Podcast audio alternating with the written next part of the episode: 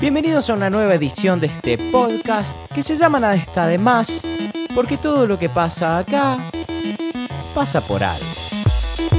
Anfitrionado en esta ocasión por Lion, que soy yo, y Celeste Braga Beatove. que soy yo.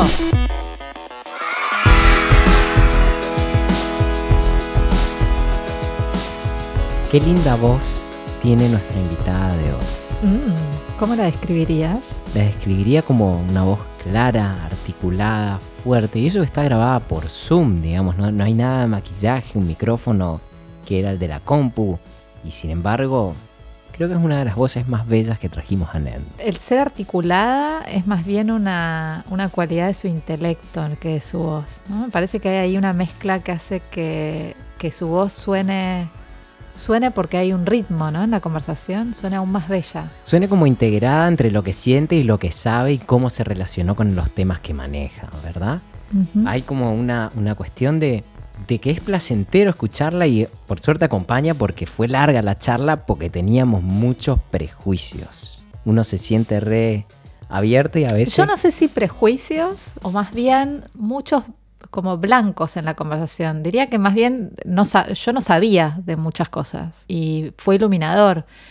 El abordaje creo que no fue desde un lugar prejuicioso, fue más bien desde un lugar de quiero, quiero entender, quiero saber. Uno, lee lo que sale en las noticias y las noticias no parecen informarnos bien sobre los conflictos. Y bueno, uno llegó a una conversación con alguien que conoce, que conoce las comunidades, que conoce a los pueblos, que conoce el tema, que lo ha estudiado desde hace mucho tiempo y bueno, quiere hacer preguntas, ¿no? Obvio. Por ahí yo me refería como a que nos han formado en un relato oficial de la escuela de- y la Facultad de Derecho no nos hizo discutir estas cosas. Y los argentinos a veces nos creemos súper hospitalarios con el que viene de afuera y ahí somos súper abiertos, pero despreciamos a quienes estuvieron antes que nosotros. Y creo que hoy, que también es el Día de la Diversidad Cultural en Latinoamérica, nos debemos profundizar un poco más esta conversación y ella ha sido profundamente hospitalaria y además sabe un montón, digamos, es abogada, graduada por la Universidad de Córdoba, doctorada en la Universidad de Buenos Aires, es profesora, estuvo en un montón de, de cátedras de Derecho Constitucional, la de Gargarella, la de Rosenkrantz, digamos, maneja tanto la tradición liberal clásica del derecho como estas filosofías de los pueblos indígenas, ¿no? Quizás la persona que más sabe de Argentina sobre esto. Exacto. Fue entrar en un... Fue como entrar tropezando para mí, digamos. En algún punto estábamos en la conversación, llegamos a la parte candente y, y digo, voy a cerrar la puerta, me fui a cerrar la puerta, ella se fue a acomodar sus perros, yo tardé un poco más y ustedes siguieron la charla. Y eso lo va a escuchar el querido oyente cuando llegue el momento oportuno. Una charla en off. Era una charla en off donde estaban hablando de cómo meten la pata a veces quienes preguntan estas cosas. Acto seguido, llegué yo y empecé a preguntar todas las barbaridades. Sin querer, ¿no? Pero es lo que la gente quiere saber, ¿viste? Si uno formula las preguntas como muy desde lo filosófico y lo, y lo correcto, a veces eh, la gente común, ¿viste? No se siente representada. Bueno, no spoilemos más. Ok. Vamos, que escuchen a Silvina.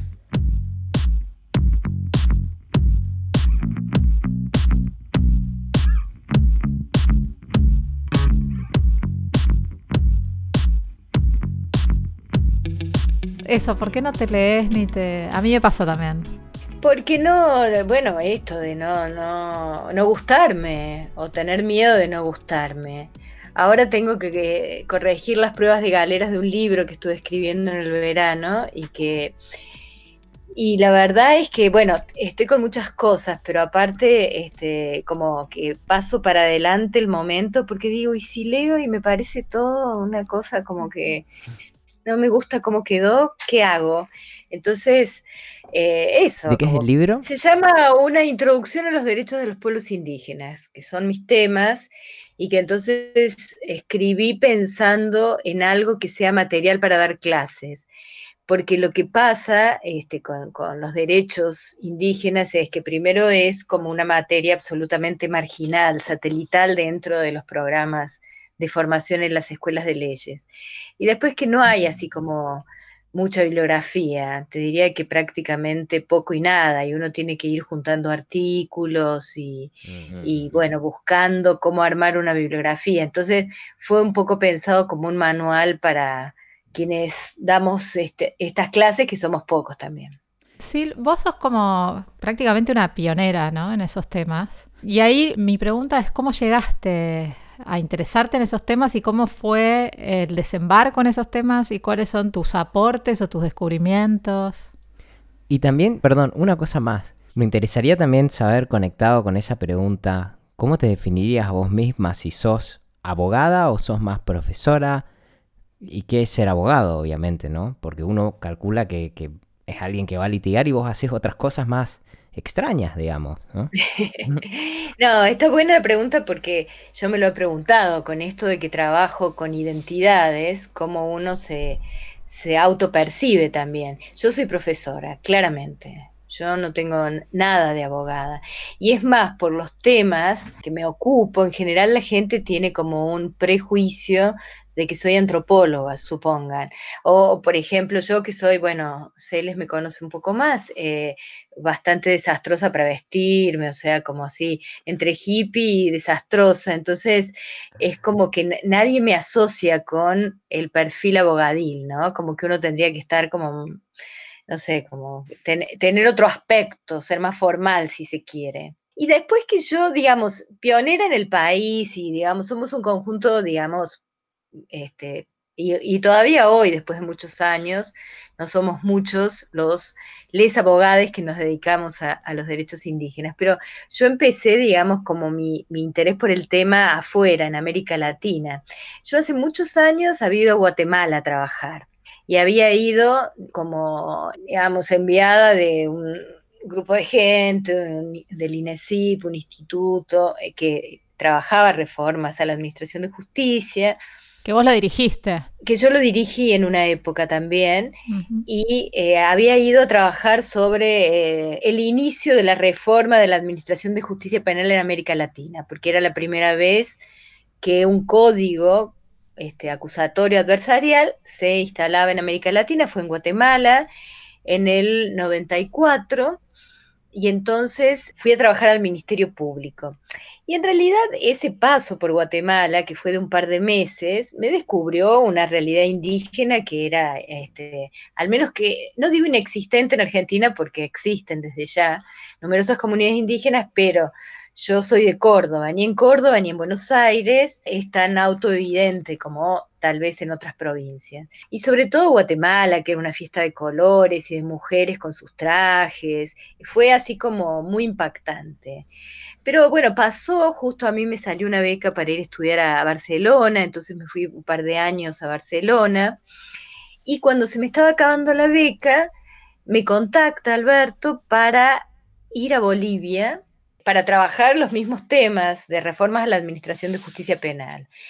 Y bueno, y fue realmente Bolivia. Yo gracias a Bolivia me dediqué a los temas de derechos indígenas, porque en ese momento, pero les estoy hablando, digamos, en el 96, 97, o sea, mucho antes de Evo Morales, que en aquel entonces era un cocalero perseguido por la embajada norteamericana, ese era el Evo que conocí, que que el, primer Evo había, digamos, bueno, siempre una presencia indígena importante, pero desde el Ministerio de Justicia de Bolivia el interés de trabajar una ley de articulación entre justicia ordinaria y justicia indígena. Perdón, y hay algo que como que me quedó un gap, que es, cuando vos empezaste a estudiar, imagino que por cómo lo contás, pensaste en un principio que ibas a hacer otra cosa, ¿no? Como que te agarró de sorpresa el tema casi.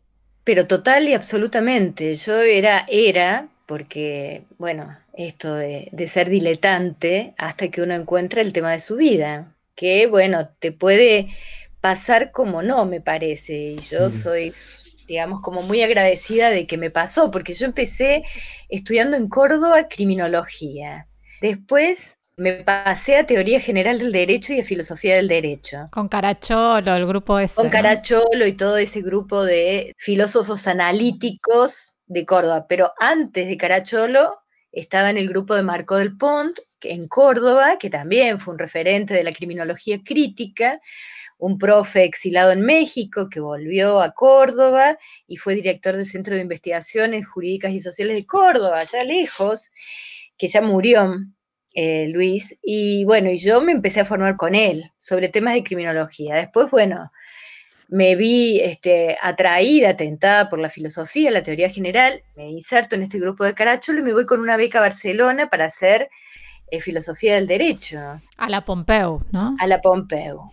Y entonces, una vez que terminé, digamos, el, de cursar el doctorado, porque no, no presenté nunca la tesis en Barcelona, terminó la beca de dos años y es ahí cuando yo ya tenía contacto con el grupo del INESIP y bueno, y de toda la movida de la reforma de la Administración de Justicia en América Latina, y ahí me voy a, Bolivia. Y, la verdad que descubrí un mundo, un universo. Vos mencionaste hace un momento la justicia indígena. ¿Qué es eso? Para que la gente lo entienda.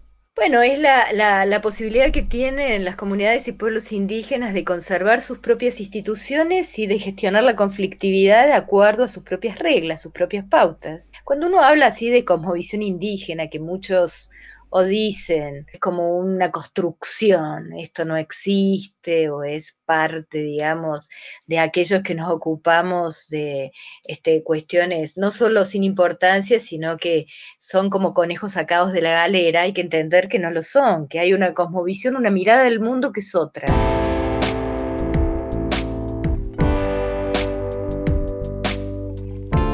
Silvina, permíteme un cachito traerte un poquito para atrás porque estaba dentro de nuestros planes hablar un poco de esta idea de, autonomía y lo que significa por ahí esta cosa de plurinación. Te, advierto que voy a cometer muchos errores en esta charla porque siento que, sé muy poco del tema. Ayer cuando preparábamos la charla con Celeste, notábamos cómo nos explotaba la cabeza de todas las cosas que pensamos de una forma conforme el derecho liberal, tradicional y la tradición en la que estamos. Esto es como que hay cosas que tienen una lógica muy distinta a la nuestra. El derecho tiene, el derecho o la tradición liberal, racionalista, ¿eh? tiene una pretensión universal, ¿no? Claro. Y eso se lleva un poco las patadas con el reconocimiento de, ciertas diversidades y autonomías. ¿no? Y de la mano de eso, mi pregunta un poco era, para como empezar a ordenar un poco mi mente, digamos, los pueblos indígenas están hace mucho tiempo, y mi pregunta sería, ¿desde cuándo se empezó a hablar de un derecho de los pueblos indígenas? A ver, eh, varias cosas. Me parece que efectivamente hay, digamos, o existe una tradición liberal que está muy arraigada y nosotros somos, digamos, nuestra cultura occidental, pero sobre todo aquí también en Argentina, nuestra tradición constitucional está enmarcada en esas raíces liberales, que yo creo que realmente hay que dejar de lado o hay que cuestionarlas seriamente. Me parece que es totalmente insuficiente para dar cuenta de los derechos indígenas.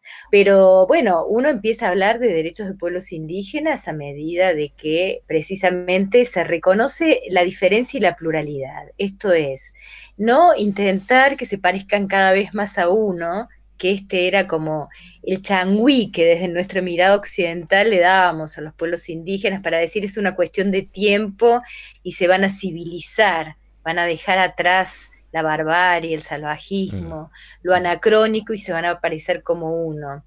Y te diría que es, digamos, en los 80, ya con el convenio 169 de la Organización Internacional del Trabajo, en donde se consolida un paradigma que llamamos pluralista. Mm. Reconocemos a lo diferente con lo que significa ser diferente. Y eso significa que, bueno, que un conjunto de aspectos que puede ser que no compartamos e incluso puede ser que nos resulten odiosos, antipáticos o etcétera, bueno, aquí se juega el respeto a la diferencia, aquí se juega el respeto a la diversidad cultural y étnica. Y este es un poco lo que se está construyendo en América Latina con reformas constitucionales y con muchos debates, que Argentina está muy por detrás, o sea, Argentina es un país que este, no ha debatido de modo interesante toda esta emergencia de los pueblos indígenas en América Latina. Una cosa más por el track teórico para poder,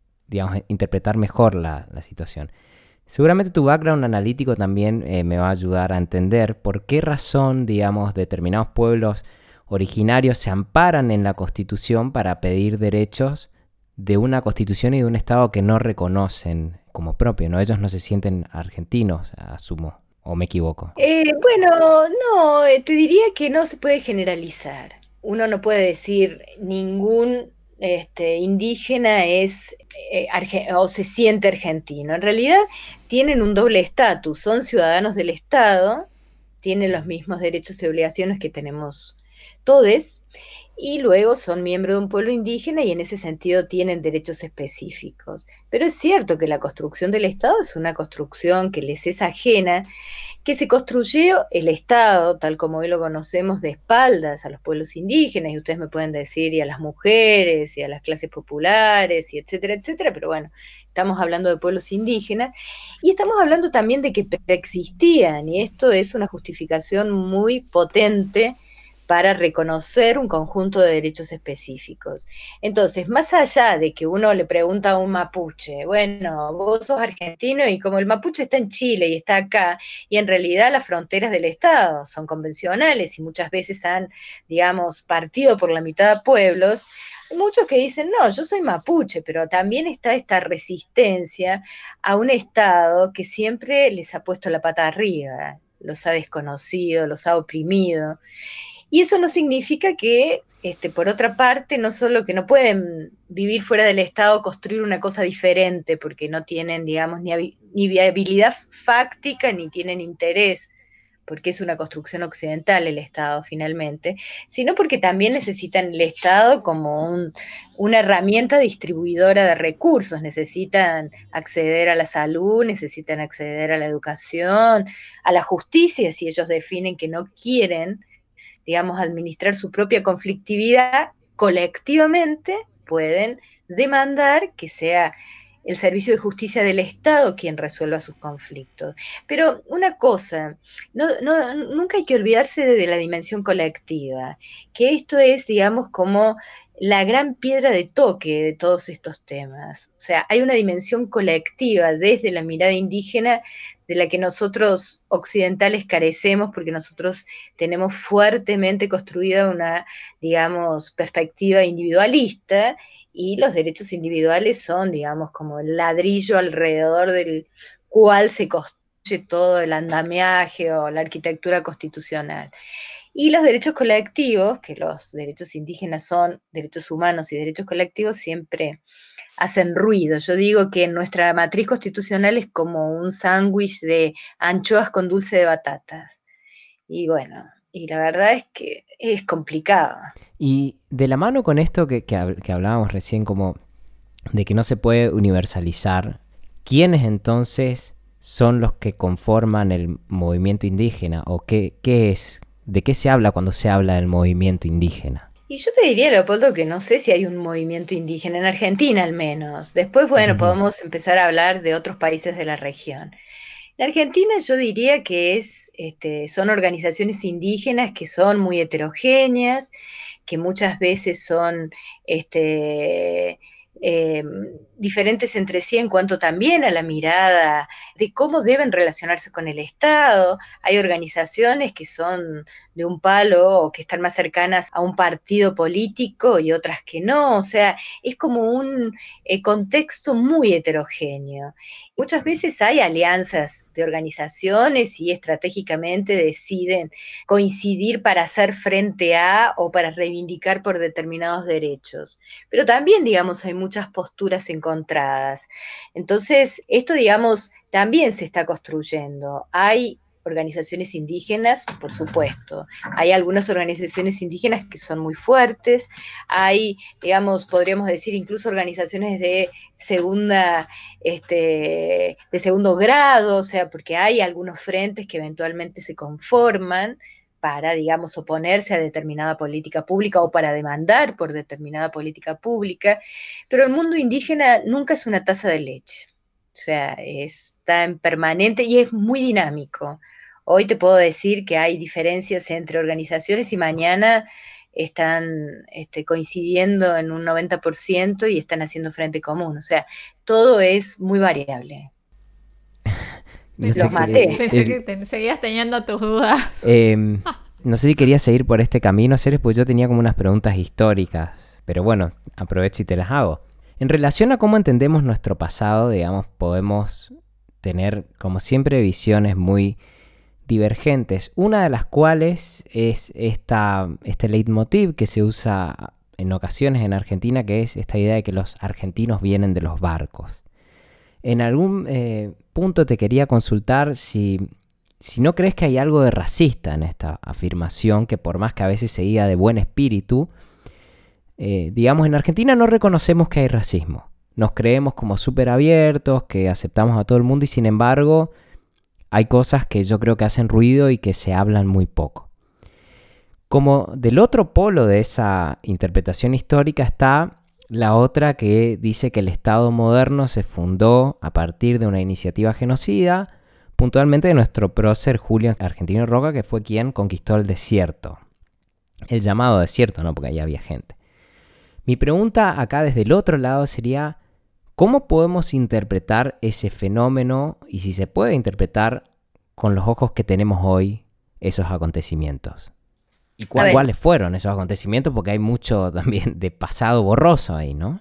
No, yo creo que hay una historia oficial que eh, denodadamente se encarga de invisibilizar a los pueblos indígenas. La historia de los pueblos indígenas es una historia de invisibilización. Están siempre, en todo caso, metidos debajo de la, de la alfombra. Esto que vos decías, Leopoldo, de este, los argentinos descendemos de los barcos y esto de que todos tenemos algún ascendiente español o italiano pero no vaya a ser que este, reconocer que tenemos algún ascendiente indígena. Y en realidad yo creo que Argentina es un país profundamente racista y discriminador, que por supuesto a nadie les gusta, digamos, enfrentarlos con este tipo de cuestiones y que, eh, bueno, hemos tenido procesos tal vez distintos a países vecinos pero lo cierto es que hay un racismo enorme que uno, digamos, levanta una piedrita y se encuentra, digamos, hasta hoy, bien entrado el siglo XXI, con expresiones muy fuertes de racismo, que los, este, los indígenas sufren permanentemente, históricamente.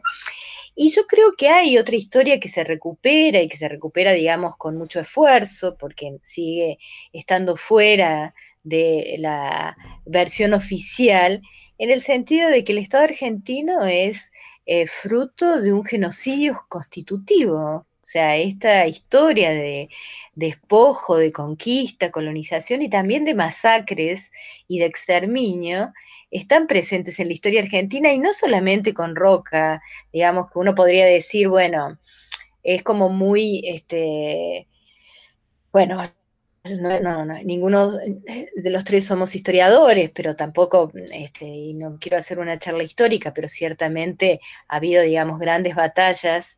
Este, no hay ni medio prócer indígena, por supuesto, o sea, la historia en que son educados las niñas indígenas también es una historia del conquistador. son nuestros próceres, no los de ellos.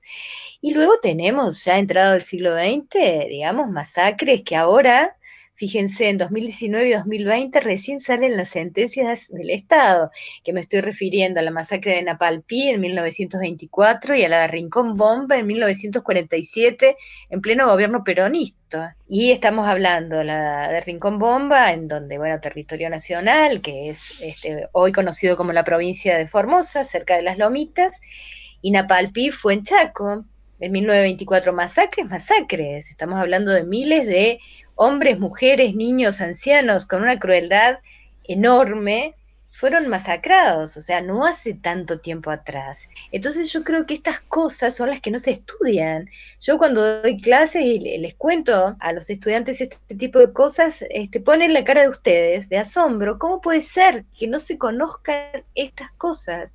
Y en realidad el Estado siempre ha jugado un papel tremendo en la relación con los pueblos indígenas. La relación siempre ha sido profundamente traumática. No quiero hablar así a borbotones porque me sale así como que... No, no, y está buenísimo que te salga. Te estamos eh, escuchando muy Estamos muy, sí. Estás contando una historia de invisibilización, eh, masacre, maltrato, si se quiere, de anulación incluso de identidades, ¿no? Porque esta idea de que la escuela pública te enseña una mirada de la historia que no es la propia, ¿no? Es la falta de reconocimiento de, la narrativa del otro. Te querría preguntar, dado que vos interactúas con estas comunidades, por un lado, ¿cómo es esa interacción? ¿Cómo es entrar en esos mundos? ¿Cuándo te habilitan el ingreso? Porque uno imagina gente muy desconfiada también, ¿no? del Estado, de los abogados, de, de lo que de este lado se llamaría civilización, que por lo que estás relatando no, no, lo es, y cuáles son las, o cuáles vos ves que son las estrategias de empoderamiento de estas comunidades, cómo recuperar sus historias, sus narrativas y cómo poner en valor eso, si es que esas estrategias están pensadas, están diseñadas y, y demás. No, hay una historia enorme ya de interacción de los pueblos indígenas con las diferentes instancias del Estado y hay estrategias también muy disímiles que tienen que ver desde una resistencia más dura, si se quiere, que en los últimos años, bueno, se han traducido en eh, recuperación de territorio, uno de los conflictos más agudos que enfrentan los pueblos indígenas, no solo en Argentina, pero bueno, en Argentina también son las reivindicaciones territoriales y uno de los derechos más recurrentemente vulnerados son el derecho a la propiedad comunitaria indígena y eh, el derecho a gestionar sus propios recursos naturales y esto es lo que se vulnera este, permanentemente. Hay otras estrategias de otras organizaciones y comunidades que es ingresar al Estado, ya sea, digamos, como funcionarios, incluso hay algún intento de competir electoralmente, aquí no existe como en otros países, Colombia, Bolivia, por ejemplo, cupos obligatorios para indígenas, que sí existe en el tema de mujeres, pero no en el tema indígena, y entonces, bueno, pero intentan, digamos, ir aprovechando, esto es la mirada de algunas estrategias, las fisuras del Estado para poder desde el Estado tratar de transformar las cosas. Pero mm, a la primera parte de tu pregunta, Celes, te diría que siempre intento, y esto lo he aprendido hace muchos años, es mi pretensión es construir interculturalidad.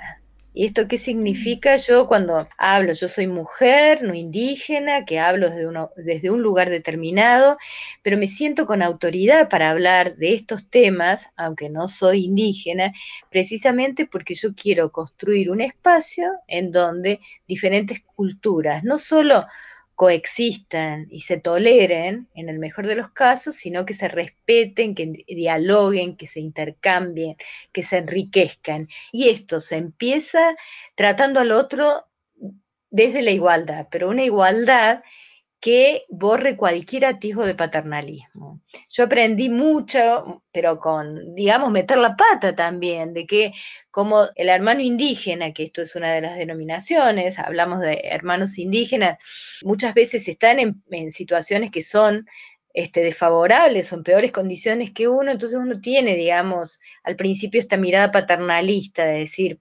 pobrecito, no, no, no, o sea, yo siempre intento que la relación sea simétrica, pero este, una cosa es decirlo y otra cosa es hacerlo. Es eh, mm. realmente bien complejo. Es súper es súper interesante lo que estás diciendo, porque eh, de algún lado la construcción de interculturalidad es la construcción de puentes, es decir, es el reconocimiento de la diferencia, pero no desde un lugar de mera, de, sos diferente y te tolero, ¿no? Que esa es una, una forma de, de convivencia, si se quiere, ¿no? Te puedo tolerar.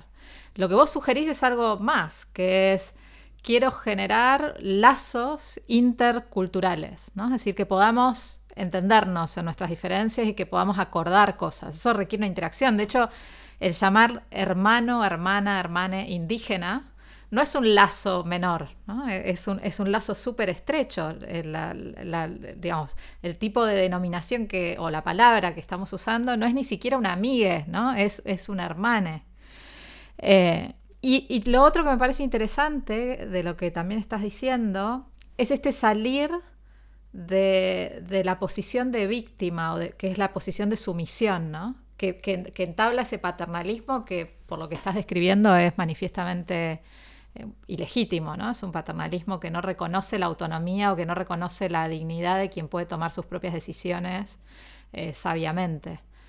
Entonces, un tipo de interculturalidad que me parece que es súper interesante porque da un salto respecto de la grieta, es decir, no es que acá hay dos grupos que se tienen que tolerar, sino que hay dos grupos que tienen que convivir de alguna manera particular y eso supone puentes. ¿Cuáles, cuáles dirías que son esos, esos puentes que podrían trazarse?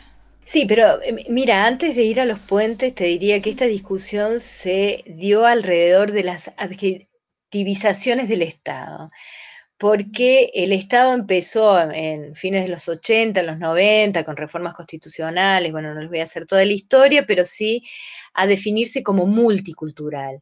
Y ahí en un punto nos entusiasmamos, dijimos, ¡zas! los estados están reconociendo que los pueblos indígenas existen y han preexistido a la construcción de los estados modernos. Pero después nos dimos cuenta que la multiculturalidad tenía muchas trampas, entre ellas esta que vos apuntás de tolerarse, porque uno se puede imaginar un montón de culturas que coexisten en el mismo espacio geopolítico y que en realidad estos se bancan. Y yo me imagino Estados Unidos con los hispanos, con los negros, por ejemplo, con este, los este, indios, con los americanos de la América Profunda, en fin, que son, finalmente se van construyendo como guetos, pero que en realidad no dialogan entre sí. Y aparte, bueno, también se desprecian, y esto no queríamos construir, nosotros queríamos construir este tipo de trama y entonces empezamos a cambiar lo multi por lo inter y entonces a hablar de construcción de interculturalidad, que esto también es definitorio de un Estado. No es lo mismo un Estado multicultural que un Estado intercultural, que después, y algo que por ahí mencionó Leopoldo, que lo podemos tratar después, pega otro salto más y es como que redobla la apuesta a la plurinacionalidad, que es otro concepto que también sirve para adjetivar el Estado y que es como lo hacen las constituciones del siglo XXI de Ecuador y de Bolivia, que se autoadjetivan como estados plurinacionales. Pero los puentes es en realidad decir, bueno, digamos, nosotros tenemos cosmovisiones del mundo distinto, que es lo que podemos compartir cuáles son esos núcleos comunes y lo que no podamos compartir, se generan estos espacios de autonomía y de libre determinación. Siempre yo me imagino, porque me enseñaban cuando era chiquita, capaz que ahora ya ni existe esto de la teoría de conjuntos que yo veía en, este, y que veía así estos conjuntos que, digamos, se solapaban y que había como un punto de intersección en donde yo creo que hay espacios comunes, muchas cosas comunes para discutir, desde ya ahora todo lo que es eh, derecho ambiental, cambio climático, etcétera, etcétera, va muy de la mano también de la cosmovisión indígena. Y después había, digamos, espacios donde no, no, solo que no se comparten, sino que forman parte del espacio de autonomía de cada uno de los pueblos, sino que muchas veces hay puntos de inconmensurabilidad. Que mm. esto también hay que decirlo, porque son, no, no, no, ya no, no, no, no podemos ir más allá. Y ahí es donde yo siempre digo que tengo una pata en el universalismo y una pata en el relativismo. Nada es ni tan tan ni muy muy. Pero yo este tema es clave, este tema es clave, lo veníamos repensando con Celes y fue lo que más nos costó. Espera, para, una cosa. Voy a cerrar la puerta porque está haciendo ruido y me pone nervioso. Bueno, y yo, voy a entrar mi, y, yo voy a entrar mis perros. Ya que hacemos las dos cosas. yo los espero.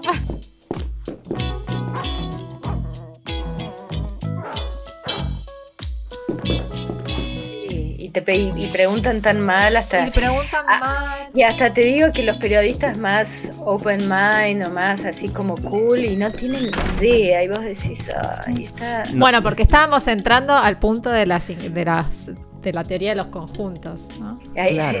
ese es el punto. y, estábamos hablando del universalismo versus relativismo. Exacto. Claro, cuando decís que sos universalista y relativista a la vez, es como que uno se queda un poco en el aire porque eso como cuando lo traducís a cosas concretas es más difícil, ¿no? No, al revés. Yo diría que en abstracto es difícil de sostener, pero cuando, te aproximas al mundo es más fácil. ¿Vos decís? Claro. Pero a ver, yo, yo, fíjense, uno, digamos, si uno es consecuente con admitir que hay miradas del mundo diferentes. Bueno, pero a ver, está bien Silvina, pero, por ejemplo... Dejémosle terminar la idea. No, quiero interrumpir, pero digamos, para que no se vuelva Esto parece intratables. No quiero, claro, Se, panelizó la Acá falta del moro. pero digo, por poner el caso estridente del indio que... Eh, Como el indio. No, no, está bien, está bien. Eh, ah, corrección, no, no, esta observación otra vez semántica. Uno con respeto puede hablar de indígena, indio, aborigen, claro. está todo bien. Perfecto. Si es con respeto, está todo bien. Lo que digo es que, por ejemplo, tenemos severas diferencias y el caso por ahí más difícil de pensar para nuestra mente occidental es el cacique que tiene sexo con eh, menores de edad y eso está bien dentro de una comunidad y nosotros por ahí no sabemos cómo interpretar ese... Y ahí, por ejemplo, quizá hay un límite muy eh, difícil de transitar, ¿no?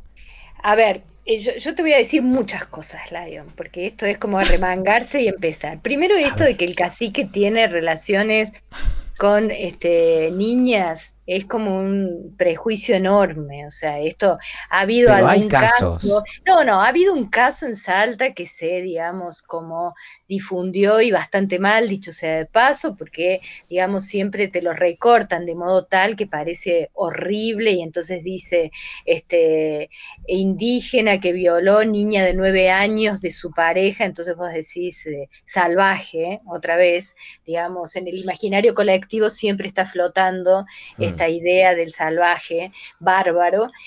Y en realidad yo creo que hay, este, que primero que en las comunidades no se vive en una caja de zapatos, hay mucha interacción. Y después que puede ser de que haya una iniciación sexual más precoz, te podría decir que en lo occidental, eso tampoco es una regla general, pero yo creo que nosotros mismos en nuestra cultura occidental seguimos discutiendo cuestiones, digamos, etarias, en donde cada dos por tres discutimos la edad de imputabilidad, o discutimos, yo recuerdo hace mil años, yo era asesora de un diputado en, el Congreso de la Nación y justo se discutía, digamos, el límite del estupro. Y, y, recuerdo haber ido a sesiones en donde estaba Chiche Dualde con una, digamos, conjunto de mujeres diputadas que venían seguramente del palo de la familia tradición y propiedad, más o menos, en donde estaban fijando el límite etario acerca de su percepción de cuando sus hijas, cuando, cuando ellas creían que sus hijas se iniciaban sexualmente. Yo, pero participé de discusiones en donde decía, pero si mi hija se inició sexualmente a los 18, primero uno se pregunta, ¿sabrá? Cuándo se inició sexualmente su hija y después estábamos hablando dentro de un contexto, si querés, de clase media, con determinados parámetros, que no son los mismos parámetros de una comunidad indígena. Yo no estoy haciendo apología ni de la niña madre, ni de que, digamos, este, anything goes, todo vale como un relativista así a ultranza. Pero sí digo que justamente el test de la eh, interculturalidad y del respeto a la diferencia se juega con las cosas en donde precisamente nos chocan más o tenemos más disputas y donde hay un sustrato valorativo. Entonces tenemos que también, digamos, hacer un ejercicio de ponernos en los zapatos del otro. En todo caso, iniciamos un diálogo intercultural para que algunas prácticas cambien, como bien nos vendría a nosotros, cultura occidental, cambiar otras prácticas eh, bastante deleznables, pero no por eso pongamos motes de que ah, en las comunidades se viola, ¿no? que el cacique no se, digamos, escoge a la niña y, se la come en un sándwich, porque tampoco es eh, así tan simple. Cuando nosotros estábamos discutiendo precisamente estos temas este, valorativos que tienen, digamos, un anclaje en las disputas filosóficas alrededor del universalismo relativismo, la Corte Constitucional colombiana, la primera Corte Constitucional colombiana, vino, digamos, a clarificar bastante el panorama y al hablar de mínimos constitucionales y decir, miren, hay cuestiones así básicas que no importa que seamos blancos, negros, amarillos, rojos, no importa el color que seamos, hay como una suerte de parentesco de la humanidad que nos hermana a todos. Y entonces hay mínimos que no se pueden franquear. Sí a la vida, no a la pena de muerte, sí a la integridad física, no a la tortura, eh, sí a la libertad, no a la esclavitud, sí el debido proceso de acuerdo, el debido proceso no con un abogado defensor como nosotros en nuestra cultura occidental lo llevamos adelante, sino en general cómo van gestionando tradicional y ancestralmente en cada una de las comunidades el apartamiento de una regla. Yo creo en estos mínimos y en ese sentido sí sería universalista. Yo creo que sí, que hay que respetar la vida en una comunidad indígena y también en un estado de Estados Unidos que me condene la pena de muerte a un flaco y que se, digamos, toma el derecho como Estado de quitarle la vida. Yo creo que acá sí, soy universalista, pero hay cosas, y por eso hablaba de puntos de inconmensurabilidad, que nunca nos vamos a poner de acuerdo, porque tenemos como miradas tan otras en donde tenemos marcos valorativos que son diferentes. Te hago una pregunta, porque el diálogo intercultural tiene como última instancia en lo que, en lo que vos estás contando a una institución de máxima jerarquía de un Estado nacional que, que que pretende ser omnicomprensivo ¿no? en el territorio de un país. En este caso, la Corte de Constitución colombiana. En la Argentina, posiblemente sería la Corte Suprema de Justicia de la Nación. ¿no? Eso, en algún sentido, pone una jerarquía de un orden respecto de los demás. ¿no? ¿Cómo resuelve eso el, el interculturalismo? A ver, eh, por ejemplo, la Corte Constitucional colombiana no saca estos mínimos de la galera, sino que abre las puertas a un diálogo intercultural con las comunidades mm. para ir identificando estos mínimos. No es una cosa que los magistrados encerrados definieron que esto era así y, y allí van.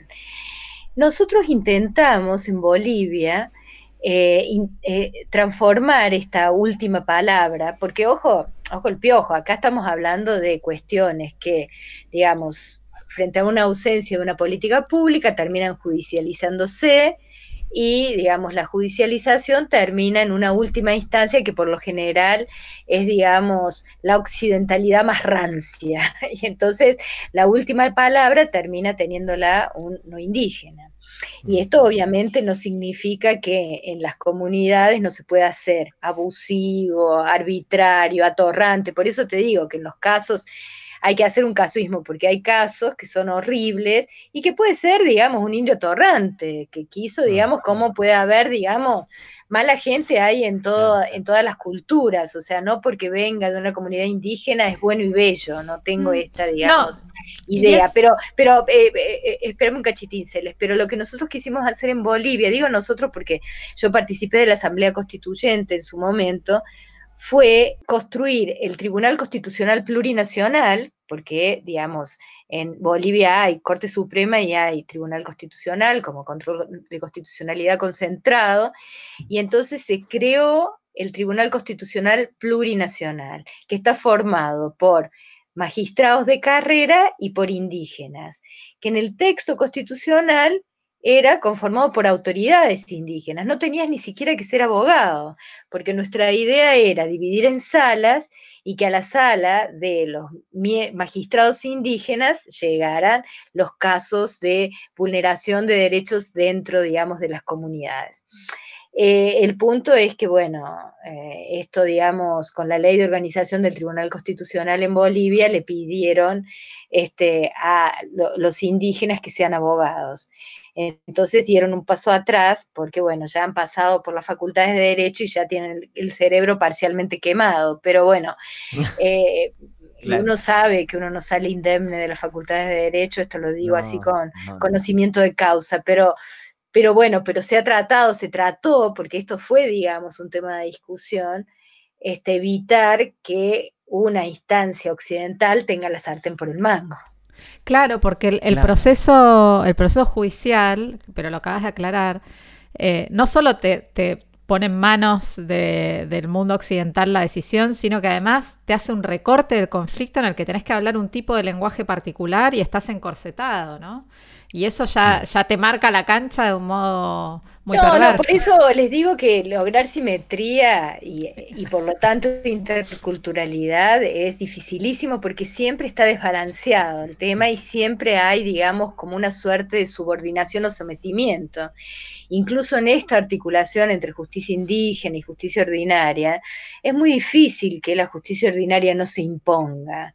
Bueno, por una multiplicidad de razones que también tienen que ver, digamos, por este, esta suerte de neocolonialismo. Hoy la literatura está, digamos, atravesada, la literatura del siglo XXI y las modas académicas por lo decolonial o lo este, neocolonial. Y bueno, apunta a esto, ¿no? A la, digamos, imposibilidad de autonomía de los pueblos. ¿Eso se llama neocolonial? Bueno, el neocolonialismo es como una segunda ola de sometimiento, en donde vos estás, mm. ahora digamos, los despojos territoriales de antaño, que fue, digamos, en la conquista que nosotros conocemos históricamente, se reeditan con todas las actividades extractivas sobre territorio demandado por los pueblos indígenas. Todo lo que es explotación hidrocarburífera, mega minería a cielo abierto, todo lo que es avance de la frontera agropecuaria, ganadera, negocios inmobiliarios, etcétera, etcétera, forman parte de esto que es el segundo despojo de los pueblos indígenas.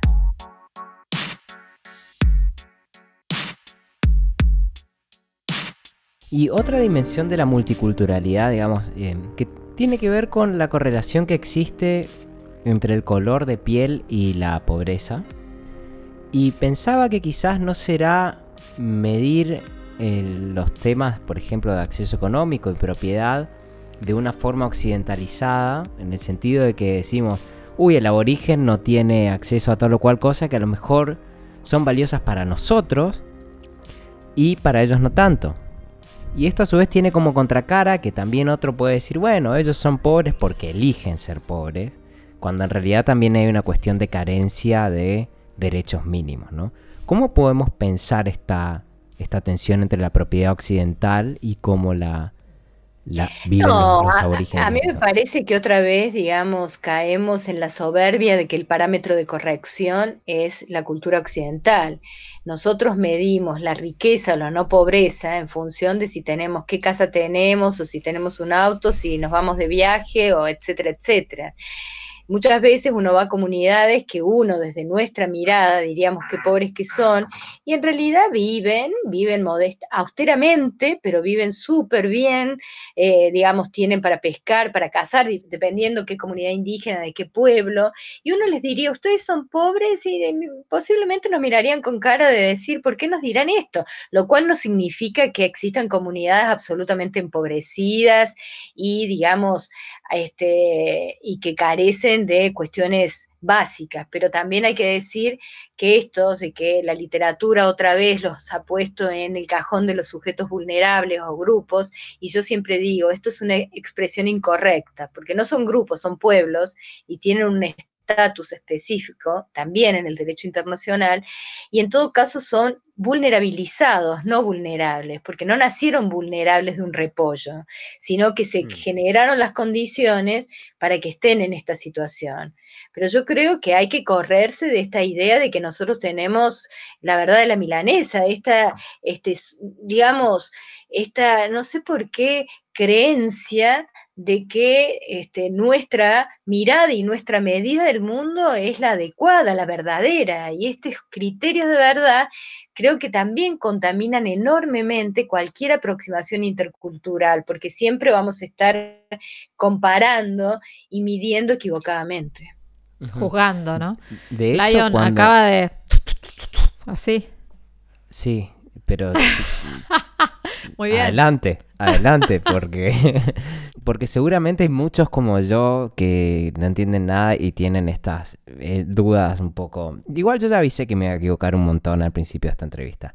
No, pero eh, permítame decir algo. Esto de no entender nada, primero que no, no, no tampoco es tan así. Ni, yo, yo siempre digo que los déficits de comprensión y este, son, digamos, achacables también a, nuestro sistema educativo y a nuestros procesos de formación. Si desde chiquitos hemos sido educados con una imagen de que el indio es con pluma y taparrabos en el mejor de los casos y que te ha quedado en el imaginario esta idea de que hay que occidentalizarlos y que evangelizarlos en algún momento y uno tiene en la cabeza las historias de cautivas y malones, bueno, es difícil no tener pilas de prejuicios y también una incomprensión acerca de qué se está jugando en este respeto de lo diferente. Lamentablemente yo creo que el tema indígena sigue estando muy fuera de las agendas públicas, sigue siendo extremadamente satelital y no puede, digamos, este, adquirir ni siquiera la centralidad que adquirió, y bienvenido sea, los temas de género, el tema de aborto, esta cosa de, digamos, ganar la calle y estar, digamos, pidiendo por derechos de, digamos, identidades de género que las identidades culturales no tienen. Entonces, este, reclamamos por una diversidad, pero hay mucho desconocimiento e insisto, esto es achacable al ninguneo de estos temas, porque hay mucho mucha desprecio y ninguneo por estos temas. Lo que yo pensaba también era, siguiendo la misma línea esto de la propiedad, que evidentemente se piensa de una manera muy, muy distinta a la que estamos acostumbrados, como acabo de, darme cuenta. Y también quería consultarte por el otro gran tema que atañe a, las reivindicaciones indígenas, si no me equivoco, que es el del acceso a la tierra. Pero ese acceso a la tierra no tiene tampoco la misma lógica con la que pensamos nosotros, ¿verdad? No, nada que ver. Yo creo que hay una denominación que ha sido, digamos, eh, poco adecuada en nuestra constitución que hablamos de propiedad comunitaria indígena. Y digo poco adecuada porque la propiedad siempre remite a la propiedad privada, a la propiedad, y bueno, y nosotros tenemos así como una devoción este, muy fuerte frente a lo que es propiedad privada. Entonces, hay, digamos, como características que son, pero profundamente diferentes. Fíjense, ustedes recuerdan cuando se discutió la unificación del Código Civil y Comercial, en donde había un título dedicado, les cuento, a regular el tema de la propiedad comunitaria indígena, que estaba como derecho dentro de la Constitución, 75 inciso 17, pero después no había ninguna ley que desarrollara. Y encima, si a eso le sumamos de que hay poco desarrollo doctrinario, porque los constitucionalistas no le han dado pelota a ese inciso, y entonces ustedes saben que nosotros, este, digamos, debemos equilibrar la austeridad de la formulación del texto constitucional con doctrina y jurisprudencia que le vayan dando carne a esa, digamos, formulación normativa. Aquí, doctrina poco y nada, y, digamos, una jurisprudencia muy ambivalente, un día de una de cal y una de arena, a veces un desconocimiento, otras veces hemos ido ganando algunos casos en los tribunales, entonces ha sido muy discutible esto de los alcances de la propiedad comunitaria. Eh, cuando se, discutió el Código Civil, bueno, se consideró que era una oportunidad para ingresar el tema y, digamos, quien se dedicó a, eh, digamos, elaborar el título, no lo escribió con las manos, sino con las patas, para decirlo de una manera elegante. Mm. Sobre todo, primero, porque vulneró un derecho que es muy relevante y que hasta ahora no había tenido la oportunidad de mencionar, que es el derecho a la consulta, que es un derecho que está, digamos, incorporado en el convenio 169, que es un rasgo distintivo del 169, la incorporación del derecho a la consulta y el consentimiento previo libre e informado, y que los derechos que están así top 10 top 5 en la vulneración por parte de los estados es derechos territoriales, derecho a la gestión de los bienes comunes naturales, la Constitución habla de recursos naturales, yo prefiero hablar de bienes comunes naturales, y mm. el derecho a la consulta. Entonces, derecho a la consulta que tiene que este, ser cualquier medida legislativa o administrativa que los afecte, eso dice el convenio. Bueno, por supuesto que este título del proyecto de Código Civil no había sido consultado ni con medio indio. Pero no solo eso, sino que uno empieza a leer el primer artículo y dice, propiedad comunitaria indígena es el derecho real sobre inmueble rural. O sea, una, digamos, barbaridad grande como un elefante, porque en realidad, primero no es un derecho real. O sea, nosotros con esta idea de que tenemos que Perdón, Derecho real quiere decir un derecho sobre la cosa, que viene de res en latín. Solamente para poner en la misma página al, a la audiencia. Totalmente, y es como esta idea de relación de dueño, o sea, sometimiento de la cosa. Cosa que es absolutamente diferente a la relación que tienen los pueblos indígenas con sus territorios, que ellos dicen en una frase, nosotros no somos dueños de la tierra, sino que pertenecemos a la tierra. O sea, ya es una categoría jurídica, claro, de nuestra tradición romanista occidental, pero que me la impongo a, digamos, una relación que mantienen las comunidades con su territorio que es totalmente distinta, o sea, que es como encorsetarlas en tradiciones jurídicas que les son totalmente ajenas. Y después circunscribirlo a lo rural, o sea, nosotros no tenemos solo problemas territoriales en el campo en relación a los pueblos indígenas, sino que también hay reivindicaciones en lo urbano. Entonces, era de un desconocimiento, de una ignorancia conceptual sorprendente.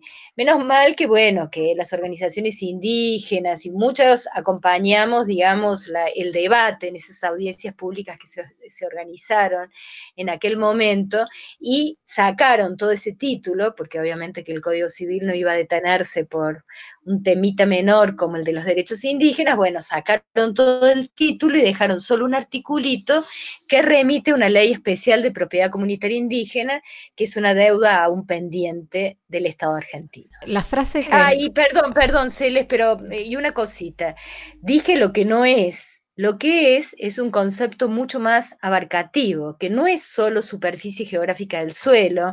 Yo tengo mi terrenito, construyo mi casita, planto mi arbolito. Es superficie del suelo, es subsuelo, es hábitat, flora, fauna, aire, todo, todo es territorio.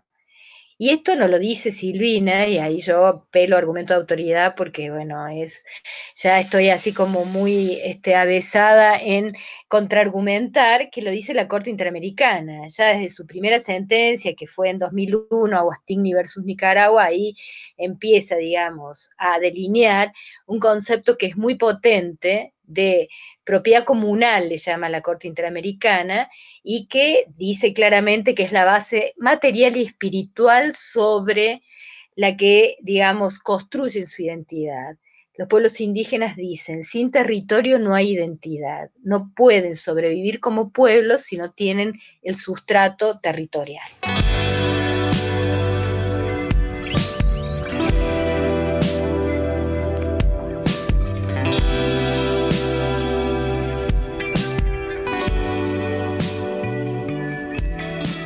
Estoy muy fascinada. Me parece la, frase que yo quería detenerme en la frase que citaste y que se vincula a esto último que acabas de mencionar, eh, que es esta idea de, no somos dueños de la tierra, sino que pertenecemos a la tierra, ¿no? es un vínculo con, la naturaleza. Eh, y con lo que el planeta nos da, muy diferente a la omnipotencia, si se quiere, o a la prepotencia en realidad del mundo occidental. Y ahí te quería preguntar qué, vínculos encontrás con, todo el movimiento más ambientalista, ¿no? de, los derechos de, la naturaleza o de los animales, digamos, si ahí hay cruces entre, entre tu mirada del, mundo indígena y estas nuevas corrientes que además vienen con, el sello de los jóvenes, que quizás, digamos, te traigan la calle incluso, ¿no? Como, como movimiento por la tierra y, el vínculo de la humanidad con la tierra desde otro lugar. Sí, en realidad hay, digamos, como un encuentro muy claro entre este, miradas indígenas y este, miradas ambientalistas, en el sentido, yo hace unos años hablaba como de la necesidad de una alianza estratégica entre las comunidades indígenas y los movimientos ambientalistas, porque esto de luchar contra las actividades extractivistas es como David contra Goliat. Entonces, si uno hace causa común con movimientos ambientalistas que son más de clase media, las asambleas autoconvocadas de vecinos, este, el no a la mina de Esquel, por ejemplo, y, tantos otros, entonces, bueno, era posible acumular mayor fuerza.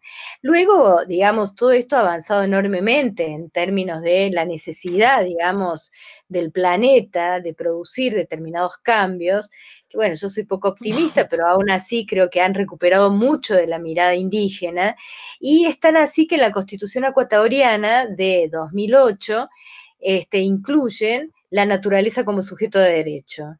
Y esto, digamos, y, y, no solo eso que es, digamos, como muy potente, porque en realidad es ya es un paso más de lo ambiental, ya no es en relación del ser humano si la, naturaleza per se tiene derechos, sino que la constitución ecuatoriana incorporan el término en quichua, hablan de naturaleza o pachamama, y hablan del principio de buen vivir o summa causa.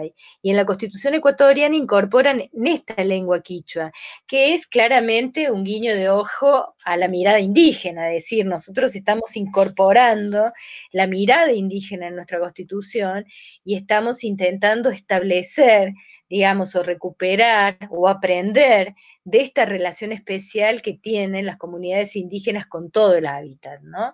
Y bueno, y esto es algo que esto estamos ya más de una década de la Constitución ecuatoriana y ha costado enormemente y sigue costando enormemente porque eh, imagínense, estamos en una situación tan extraordinaria de pandemia y ustedes piensan que viene la vacuna y que vamos a cambiar nuestras prácticas, que vamos a, digamos, a cuando sabemos que hay, digamos, una mutación animal y que el virus y qué sé yo, yo soy poco optimista, ojalá que me equivoque, pero no creo de que haya, digamos, como una transformación a nivel global. Yo creo que hay como una suerte de depredación instalada en donde no estamos dispuestos a vivir de otra manera, sino es digamos, explotando. ¿Puede ser que haya una, una inercia y una comodidad en la forma en la que vivimos hoy?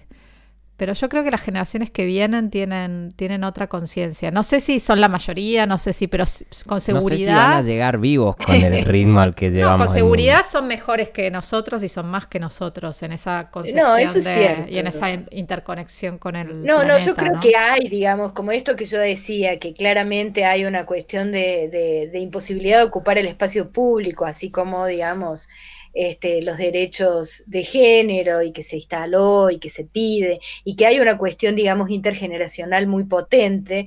Es cierto que existen jóvenes por el cambio y Greta y toda la movida con respecto a la relevancia, pero yo creo que seguimos, digamos, como en un estadio en donde los intereses... Eh, Falta que la, quizás que, la, que los líderes o las lideresas, digamos, de este planeta se concienticen más. Creo que todavía estamos gobernados de algún modo y hablo del sector económico y del sector político por gente que está muy por encima de los 50, 60 años. Y eso tiene un impacto. Sí, no, no, y como dice Lion, yo no sé si llegamos, porque a este ritmo, cuando en realidad la pandemia la presentan como el enemigo al que hay que derrotar y no hay ni media autocrítica de decir, bueno, acá ha habido, digamos, una presencia, la mano del hombre que ha hecho que determinadas cuestiones, o sea, bueno, es como súper preocupante, ¿no? Pero bueno, pero volviendo, digamos, a la relación de los pueblos indígenas con la naturaleza, claramente hay, digamos, una mirada muy potente de conservar, de, y, de tener una relación distinta, porque ojo, que los pueblos indígenas, y acá también ha habido, digamos, algún tipo de encontronazo con determinados ambientalismos, porque así como no hay un solo tipo de universalismo, un solo tipo de relativismo, tampoco hay ni un solo tipo de feminismo, un solo tipo de ambientalismo, en el sentido de que hay algunos conservacionistas a ultranza y, digamos, los pueblos indígenas, muchos de ellos viven o aprovechan del hábitat, son, hay cazadores, recolectores, pero una cosa es, digamos, este, talar un árbol, aprovechar ese árbol y replantar el árbol, y otra cosa es, digamos, que una topadora entre y se acabó el monte y sembraron soja. Entonces, bueno, hay una diferencia enorme, ¿no? Ahora, yo tengo una pregunta también volviendo como un poco más a lo terrenal, si se quiere, eh, y no menos importante, que tiene que ver con el uso de la violencia para defender determinados bienes que son valiosos para los pueblos y también para nosotros, porque el caso del desmonte yo me imagino que cuando te viene la topadora no reaccionas bien si te vienen a hacer pelota tu, tu espacio donde vivís. Pero después también hay otros casos que son los que levantan la prensa, eh, en especial el conflicto de Villa Mascardi en la Patagonia Argentina, que tuvo mucha predominancia en los medios en los últimos días, donde tengo entendido que además quienes participan, eh, su, calidad de, de pueblo mapuche ha sido severamente cuestionada por algunos actores involucrados en el conflicto que dicen que, la, por ejemplo, la, la, Machi que está liderando el movimiento no habla eh, ni siquiera el idioma. Entonces, mi pregunta es, ¿cómo pensamos ahí el uso de la violencia para sostener estas reivindicaciones? ¿Qué ¿Cómo puedes iluminar un poco este debate? A ver, todo lo que venimos hablando es súper terrenal. Más allá de que tenga un sustrato teórico. Lo digo porque en realidad estamos hablando de sobrevivencia como pueblos. Porque por ahí pueden sobrevivir como Juan, Pedro, Celes o Lyon, pero estamos hablando, digamos, en esta dimensión colectiva como pueblos. Yo creo que el conflicto territorial es un conflicto de larga data, que existe, digamos, cero voluntad política de resolverlo, precisamente por los intereses económicos en juego y porque los territorios indígenas son extremadamente valiosos, pero también hay, digamos, otra vez racismo y un miedo atávico que parece que vienen, en el caso de la Patagonia, lo, sé porque, bueno, vivo acá, digamos, vienen los mapus salvajes a quedarse con el patio trasero de mi casa. Hay como esta sensación de que se viene el malón y se vienen a instalar.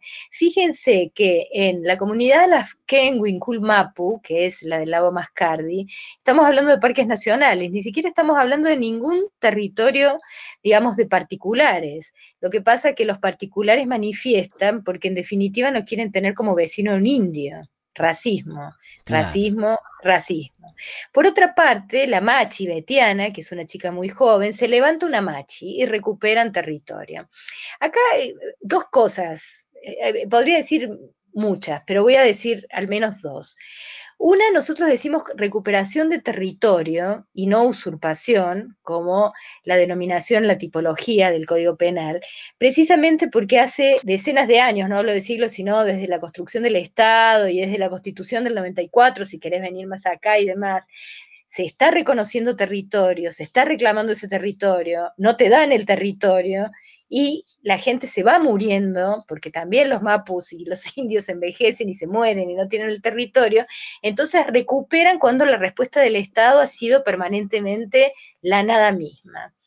Y luego, otra vez, frente a las cuestiones espirituales. Empiezan, porque eh, vos decís, algunos han cuestionado la identidad mapuche. Eh, cuestionate en la nación, Clarín, pero yo no me pongo en una cuestión así como muy infantil de decir, ah, estos son los malos de siempre, pero ideológicamente en realidad hay, digamos, un sesgo importante que los encuentra uno en muchos medios de comunicación, que en realidad denostan esto de a ah, una machi que se levanta, una chiquita que no habla el, mapu, mapudungun. En realidad, cuando yo digo, cuando uno de los católicos van a una ceremonia y convierten este, el vino en sangre, o te dan la hostia y lo eh, eh, convierten en cuerpo de Cristo, que yo soy súper respetuosa, yo he sido educada en colegio de monjas, mis papás son católicos así de ir a misa todos los domingos, y yo hasta los 18 años hice lo propio. O sea, yo respeto enormemente determinadas creencias, pero ¿por qué? O sea, lo puedo ver como natural que la sangre de Cristo se convierte en vino y etcétera, etcétera, pero se levanta una machi y empieza a cuestionar. Eh, perdón, perdón que te interrumpa. Sí, sí. Digamos, solamente para tratar de ilustrar también de la mejor manera posible el, otro lado de este conflicto. Creo que si, si logro no salir cancelado a esta entrevista va a ser un éxito, pero... No, no, no, no, pero yo contesto vehementemente no a vos, sino que contesto vehementemente pensando en los que me escuchan, porque son buenas preguntas disparadoras de cosas que en general son como, digamos, comunes. Claro, como una suerte de sentido común. Claro, sí, sí, sí, sí, y mi punto es, yo estoy perfecto con que conviertan el vino en no sé qué y que llueva y que venga Dios.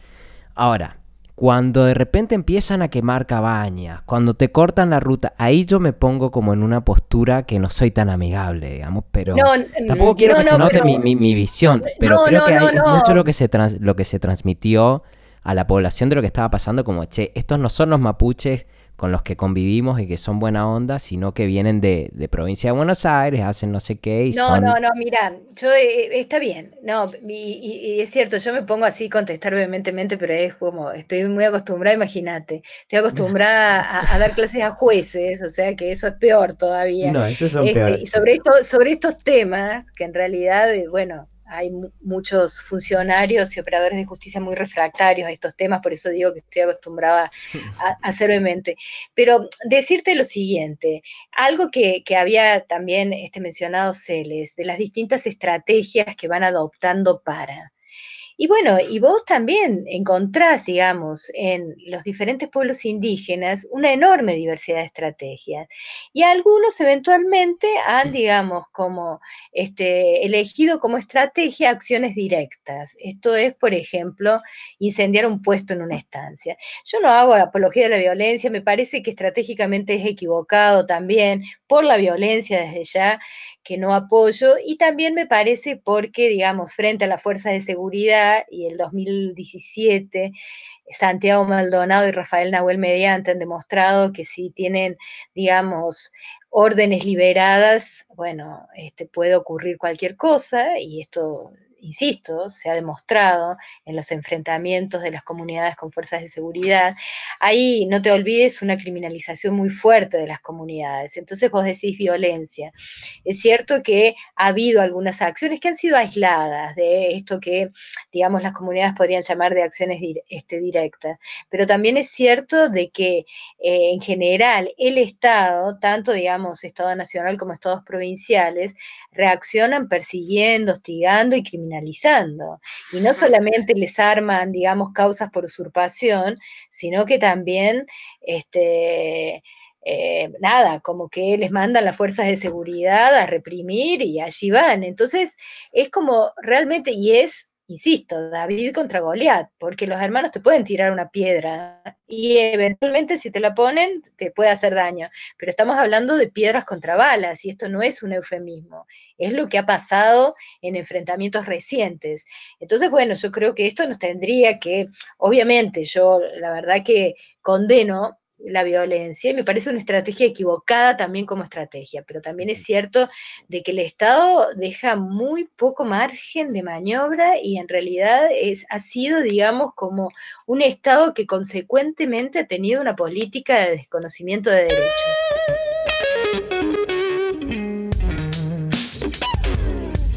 Silvina, y a Bolivia me habías dicho que te... cómo fue que terminaste ahí? Porque Alberto Binder, que ustedes ya entrevistaron, em, él estaba trabajando en Bolivia, en, bueno, en, una de sus, de sus este, hitos latinoamericanos, uno de ellos era Bolivia, digamos, en, la reforma de la Administración de Justicia Penal. Como yo ya había estado en Guatemala, de Guatemala me había saltado a Barcelona y cuando estaba en Barcelona y que yo estaba ahí entre seguir la, vida académica o qué hacer de mi vida, entonces decidí que no quería seguir en la academia y me fui a vivir a La Paz. Entonces hice así como hice Guatemala, Barcelona, La Paz. ¿Y dónde lo conociste? ¿Dónde lo conociste, Alberto? Y Alberto lo conocí en un congreso en Rosario, pero hace mil años. Él, bueno, yo estaba, no sé, en estos congresos, yo de joven estudiante y estaba en la onda criminología, ya ni, ni recuerdo por qué caía un congreso de penal, posiblemente porque yo estaba con los criminólogos en ese momento de mi diletancia. Y entonces ahí lo conocí y él nos hace una propuesta a los cordobeses, recuerden que yo soy cordobesa, un grupo de cordobeses, de conformar un instituto como el INESIP en Buenos Aires, pero que lo hiciéramos también en Córdoba para porque bueno, la pretensión era volver a Argentina y seguir, digamos, él vivía en ese momento en El Salvador, y entonces eh, transformar la Administración de Justicia en Argentina. Y no sé qué pasó ese año, no lo habremos tomado muy en serio, no mm. sé muy bien qué pasó ahí, pero el caso es que después de un año vuelve a Córdoba a pedir que le contemos cuáles habían sido nuestras acciones y no habían sido muchas, o mejor dicho, nada. Y entonces, este, bueno, fue así como una reunión así muy este, tremenda. Y entonces, pero en ese momento nada, ni mail, ni nada, cartas por correo que uno escribía. Y entonces yo me había sentido pero tan indignada, porque nos había retado como chicos, que este, entonces le escribí una carta al Salvador. Y entonces le dije de todo. Que qué se creía él que me iba a venir a retar a mí. y entonces al tiempo él me hizo la propuesta de ir a trabajar a Guatemala. Y cuando estaba trabajando en Guatemala, en esto, digamos, de la implementación del primer código adversarial en América Latina, me sale la beca de, Barcelona. Entonces, y me, ofrecen quedarme en Guatemala, pero yo decido irme a Barcelona. Y cuando terminé los dos años en, Barcelona, eh, habíamos mantenido el contacto con Alberto y él ya estaba trabajando en Bolivia. Y entonces él me propone ir a trabajar con un contrato. En ese momento estábamos trabajando con los alemanes, con la GTZ. A pesar de que lo cagaste a pedo. A pesar de todo, porque le, debe haber, le debo haber tocado alguna fibra sensible ahí, a pesar de todo, se ve que le debe haber sorprendido porque estaba tan enojada. Me hace, digamos, no, ya me había hecho la propuesta de ir a Guate y después me hace la propuesta de ir, pero ya a vivir, digamos, porque el contrato me parece que era algo así por un año, a vivir a La Paz. Entonces yo de Barcelona me voy a La Paz. ¿Y a Esquel cómo llegaron? No, y Esquel yo llegué ya siguiéndolo a Alberto, o sea, este fue un proyecto de Alberto, de que él ah. quería como, como preservar, eh, digamos, como un espacio para escribir, digamos, su proyecto intelectual, y él sabía que en Buenos Aires estaba, bueno, ahora, digamos, debe ser el primer año en cuanto en muchos que no viaja, pero Alberto vivía en un avión o vivía de reunión en reunión, entonces durante el año él no, no podía sentarse a escribir y entonces él quería preservar su proyecto intelectual y estar tres meses, y es que él es lo suficientemente lejos para que te molesten poco, para cuando me acuerdo que, qué sé yo, lo hablan y le dicen una reunión urgente, bueno, mándame el pasaje y ahí las urgencias ah. se, se, van diluyendo. Entonces, bueno, él se vino acá y ya después cuando no, nos casamos, nos emparejamos, entonces yo ya vine a Esquel, digamos. Pero, ¿se casaron? Yo ese capítulo no lo tengo. Ah, pero en Guatemala nos casamos. Ah, la no sabía eso. Pará, porque, o sea, este es un giro inesperado. Esto no, no lo pongan en el podcast. ¿Cómo que Ay, no? ¿por qué no? nos sí. gusta. nos casamos en Guate, porque en realidad, este, bueno, para nos, para ambos, eh, Guatemala es un. ¿Quién gustó de quién? ¿Quién invitó a salir? Vos no sé si sabes, pero acá los académicos vienen y hablan de, su corazón, de su vida, de todo. Empiezan por su vida y terminan. No, yo, viste escucharme en radio hablando de eso, te juro que me meto debajo del, del sillón de la vergüenza. No, este, Guatemala fue muy importante, sigue siendo. Yo después de Córdoba, y mira con lo que amo Esquel, que se le sabe lo que quiero Esquel, pero para mí Guatemala es como mi segunda casa. Y porque yo después de ese, de ese primer viaje introductorio, iniciático en Guatemala, he viajado un millón de veces y tenemos como una familia guatemalteca de amigos muy entrañables. Y la verdad que queríamos casarnos, en realidad yo no había pensado nunca en casarme, pero Alberto me propuso casarme y yo dije, no me va a proponer nadie más.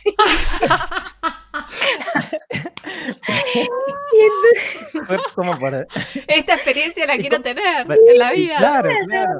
Y dije, nunca nadie. Entonces, este, agarré el viaje. Y entonces, pero ninguno de los dos quería eh, casarse así como clásicamente, ¿no? No me veía con vestido blanco tirando el ramo. Era como, este, no, no. ¿Y cómo fue? ¿Cómo fue la ceremonia? Claro, ¿cómo hizo para conquistar a. Ah, bueno, no, ella es como parte de la discreción, de cosas así que si no las cuenta Alberto no las voy a contar yo. Pero... No se las preguntamos. No, no, no, no. Él se escondió detrás del velo de la intelectualidad, ¿viste? No, lo que sí, sí que les puedo contar el casamiento que fue así alucinante porque este, unos eh, amigos que después, bueno, la amiga que nos casó fue fiscal general de Guatemala, que fue súper, es reconocida porque es Claudia Paz, que fue, digamos, este, bueno, lo metió preso a Ríos Montt, el mm. genocida de Guatemala, o sea, una mujer con, digamos, este, bueno, nada, muy potente.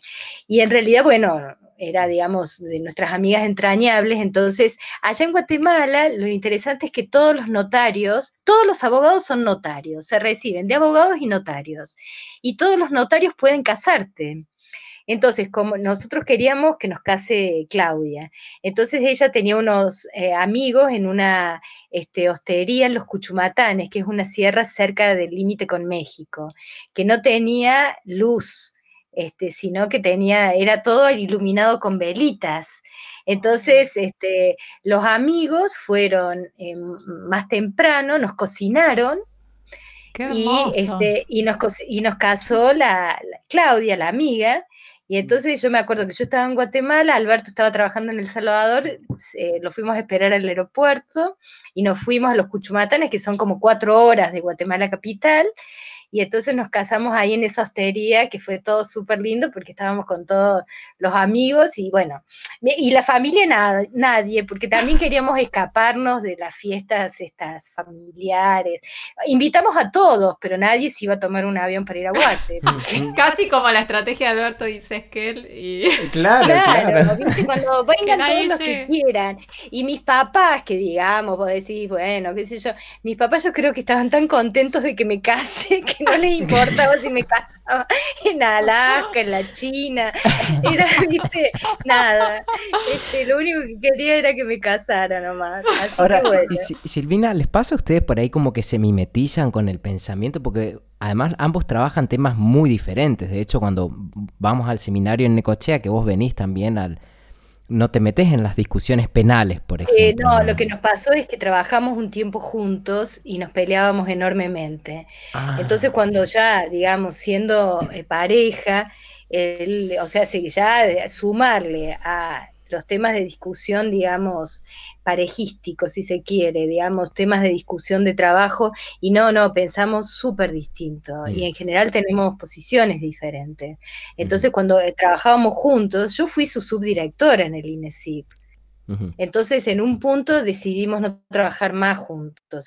Yo he trabajado mucho en la reforma de la justicia penal por una cosa así de, de que no era mi tema, pero bueno, lo, lo, aprendí, lo conozco, lo, bueno, fui directora del INESIP seis años, con lo cual conozco, pero yo no quiero saber nada con trabajar eh, temas penales, porque primero no son los míos realmente, y aparte porque yo no, no, no, no queremos trabajar juntos. Eh, claro, me imagino. Peleamos, digamos, obviamente que conversamos de, de temas temas este, teóricos o temas así como más, este, y tenemos posturas re distintas y tenemos nuestros encontronazos, entonces mejor, digamos, este, eh, y cada uno por su carril, la verdad que nos ha resultado, nos ha resultado, pero es cierto también que tengo que decir que este, el, el tema, la, digamos, el descubrimiento del tema de derechos indígenas. Se lo debo a Bolivia y también a Alberto, porque si no fuera por mm. Alberto que me dijo que fuera a La Paz a trabajar temas de administración de justicia penal, posiblemente este, nunca hubiera, hubiera, digamos, cruzado con el tema. O sea que la verdad que, bueno, que fue toda una concatenación de, de, de azares que han sido súper buenos. Qué bien, qué bien. ¿Y se leen los papers?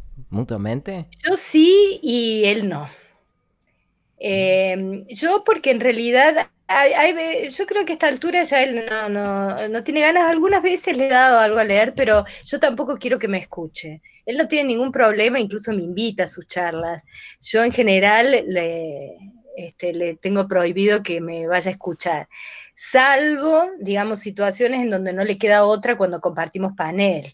Nos ha tocado muchas veces en Guatemala que, bueno, que estamos en el mismo panel y que tengo que hablar yo antes y bueno, no le puedo decir a Alberto, espérame en el baño, o sea que tengo que hablar delante de él, pero a mí no me gusta hablar delante de Alberto, no, es algo que, que, que, elija, si, si, si, tiene que ser, bueno, tampoco me sobrepongo, pero, pero creo que estoy pensando no solo en sus críticas, sino que después, si me va a criticar, no me va a gustar nada y entonces este, evito, evito cualquier potencial disgusto. Y, no, nos, nos interesan mucho estas cosas porque también, digamos, cuando uno conoce a las personas que piensan en serio el derecho y que realmente eh, no solo por chismoso, digamos, que puede ser también una posibilidad, sino porque realmente uno vive como con muchas exigencias de tratando de llegar como a un nivel tal y, performar y ser el, el, que más sabe de tal o cual cosa. Y por ahí no sirve, viste, saber cómo se lleva un nivel tan alto de exigencia como tiene, no sé, por ahí la, la vida de Alberto y la tuya y compatibilizar todas estas cosas que suelen ser un tema, ¿no? Eh, digamos, matrimonio de intelectuales, eh, super performers. No, nosotros no, no, no, no tenemos, no, tenemos algo que creo que nos beneficia enormemente a ambos y que me parece que es una cualidad que este, eh, apreciamos del otro, que es que somos cero competitivos. Pero no, somos competitivos entre nosotros y no somos competitivos con otros. A mí no me, o sea, no, no, no tengo realmente el gen de la competencia que lo agradezco enormemente y Alberto tampoco. Entonces nos podemos como alegrar, obviamente, de los logros y etcétera, pero tampoco tenemos esta cosa ni de competir, a mí no, no, y, tampoco compato, eh, compito, perdón, con, con panes, no, no, no soy, digamos, este, y los dos creo que cultivamos como un perfil bajo, o sea, no es, digamos, más allá de que Alberto muchas veces está más en el candelero por los temas y demás, pero no, no es algo que nosotros busquemos ni disfrutemos llegado, el caso. O sea, yo prefiero siempre estar detrás de bambalinas, yo prefiero influenciar o impactar en determinadas eh, cursos de acción y en determinadas políticas, pero siempre por detrás. No me gusta estar, digamos, en el frente de las cosas. Entonces, este, la verdad que eh, creo que esto hace de que no tengamos así ningún tipo de otro, otro tipo de chispazo, podemos estar en desacuerdo y tener opiniones distintas que las tenemos, pero a un nivel no tenemos estas cosas así de que si este, vos o yo, qué sé yo, no, es totalmente irrelevante. Bien. Celes, ¿vos tenés otras o, vamos con las clásicas del cierre? Clásicas del cierre. Tenemos dos preguntas que hacemos em, siempre. La primera es, ¿qué le dirías con el diario del lunes? ¿no? ¿Cómo uno pensaría el recorrido de su vida cuando sale de la facultad. Es casi qué consejo uno le daría a cualquier egresado de la facultad, pero el juego consiste en llevarte a vos misma ahí atrás, ¿no? Entonces, hoy con el diario del lunes, ¿qué consejo le darías a la Silvina que se acaba de recibir? Ah, qué linda pregunta. Yo en general que hago oh, retrospectivas a veces de mi vida, uno de esto de decir qué decisiones he tomado, qué decisiones no, y qué sé yo, estoy como muy contenta de las decisiones que he tomado. Tal vez lo que le, diría es que, eh, digamos, sea más estratégica a la hora, por ejemplo, este, que yo que amo la docencia y amo ser profe y sé que es, digamos, lo que mejor hago en esto de que uno se conoce las este, virtudes y los defectos, que tendría que haber este, construido, digamos, un estado de cosas que me permita en algún momento concursar en, mejor situación. Yo he sido bastante poco prolija a la hora de juntar papeles, como que he tenido algún tipo de, así como mm, que no me importa. La verdad que yo, digamos, como que confiar más en lo que uno va aprendiendo, va sabiendo y cómo se va parando en el mundo y no lo que acredita todo eso. Y en un mundo en que hay, digamos, digamos, necesidad de acreditación hubiera sido un poco más prolija.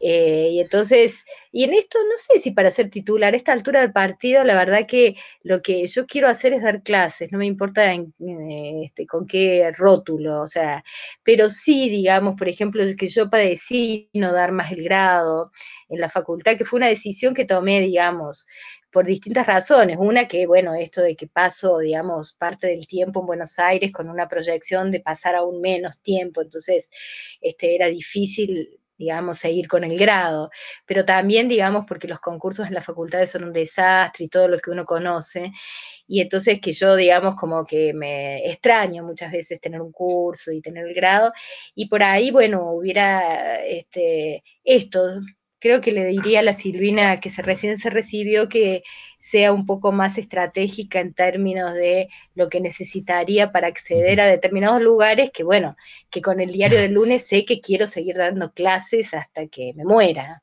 Pero bueno, ahora estoy empachada de dar clases. Esto creo que lo Por digo. Zoom te mata, sí, sí. Ya estoy empachada, pero de todas formas es, digamos, como les decía al principio de nuestra charla, yo me defino por ser docente. Esto es lo que yo más disfruto y es lo que quiero seguir haciendo y entonces, bueno. Me parece un consejo hermoso y súper útil que hasta ahora nadie lo dijo. Así yo lo necesito. bueno. Sí, lo hubiéramos necesitado antes. Este, segunda pregunta. ¿Tenés algún evento de tu vida que vos puedas contarnos como si hubiera sido un error y que quizás hoy, visto con cierta trayectoria, lo puedas reinterpretar, pero que en ese momento hayas sentido que fallaste o que te equivocaste en algo eh, y que visto en retrospectiva lo reinterpretás. Eh, yo tengo un, evento que me pasó una vez, mira, que, que, mira, que me lo, tengo así como clarito porque me avergoncé de mí misma que fue, digamos, en un trabajo de doctorado que yo te debía en la Pompeu. Yo ya estaba en La Paz y estaba trabajando, digamos, acostumbrándome a la altura, a la vida nueva. Imagínense de Barcelona a La Paz hay como un cambio impresionante. Y eso que, bueno, que disfruté enormemente vivir en La Paz, vale decir que este, elijo La Paz y no Buenos Aires para vivir, para decir que, que este, me encanta La Paz. Pero bueno, estaba en, ese cambio y en realidad tenía que enviar un trabajo último, no la tesis, mucho menos un trabajo de una de las materias y mandé una cosa horrible, que en realidad el profesor me escribió como retándome que como que era una falta de respeto, que en realidad era que era el deadline y yo lo tenía que presentar. Y la verdad que me, me, me súper avergonzó por una parte y me bloqueó mucho porque yo tenía, digamos, que este, nada, que situarme en, mi nueva vida boliviana y no podía estar con la cabeza en Barcelona y, y, tenía que dejar ese doctorado. Y de hecho que bueno, que finalmente no sé si, ya, ya, ni me acuerdo si lo mandé nuevamente al trabajo, pero e, ese evento me, impactó mucho. Hasta el día de hoy, este, ya les digo, me, me, avergüenza, pero con el paso del tiempo y yo ya incluso había alargado la toalla con el doctorado, como decir, no me voy a doctorar más, ya está, ya fue, ya hice los dos años, que es así es la vida y para qué uno necesita ser doctor. Con el paso del tiempo yo también advertí de que, bueno, que había cosas que quería hacer que requerían el título, más allá de lo que uno supiera o no. Eh, y esto también se lo agradezco a Alberto, porque la verdad que él fue uno de aquellos que me dijo, bueno, este, me empujó, me empujó, me empujó. Pero, pero bueno, gracias a, digamos, las materias que tenía acreditadas en Barcelona y demás, pude presentar todos los papeles en la UBA y finalmente pude doctorarme en la UBA. Y entonces pude, digamos, un hecho que me fue así bloqueante y que hizo que durante muchos años escondiera el doctorado debajo de la mesa, como esas cosas que no pude hacer y que no quiero pensar y que es una deuda, pero que bueno, y que uno lo va resignificando y dice doctorado de mierda, ¿para qué lo quiero? No me importa. Y bueno, y al final pude sobreponerme a eso y pude, digamos, como doctorarme. Y la verdad que es una cosa que agradezco porque es una herramienta que hoy me ha abierto puertas para hacer lo que quiero hacer y lo que disfruto hacer. Excelente. Fue una conversación hermosa. Ay, gracias. A mí me encantó, me re divertí. Gracias. Ah, bueno, les agradezco un montón porque aparte, por un lado es lindo, digamos, como reflexionar sobre muchas cosas. Y por otra parte, y uno hacer, digamos, como el raconto de, las cosas de uno. Y después porque como habíamos charlado antes con Celes, tenía un miedo de aburrirlos y digo, ay, como, este, nada, como que por ahí uno está, digamos, como más interesante o no, y yo digo, ya veo que bueno, que no saben cómo... no, a nosotros nos interesa... No, a nosotros nos, lo que tenemos siempre es genuina curiosidad. O sea, cuando, cuando invitamos gente es porque tenemos curiosidad por lo que hacen y por los temas que trabajan. Entonces era imposible aburrirse si teníamos 1500 preguntas para hacerte. Claro. Además sobre un tema que de verdad yo creo que es un debate que tiene que ser informado. No, no, y yo realmente los, los super disfruté. Se pasaron así, dos horas volando. Así que, en serio, que les agradezco un montón. Y bueno, qué sé yo, ojalá que les quede. Hagamos una foto, sí. Oh, y a ver, paren. No sé, bueno. ¿Preparados? ¿Listos? Ya. Mil gracias, cuídense mucho y bueno, Adiós. hasta cualquier momento. Chao Celes, chao Laia.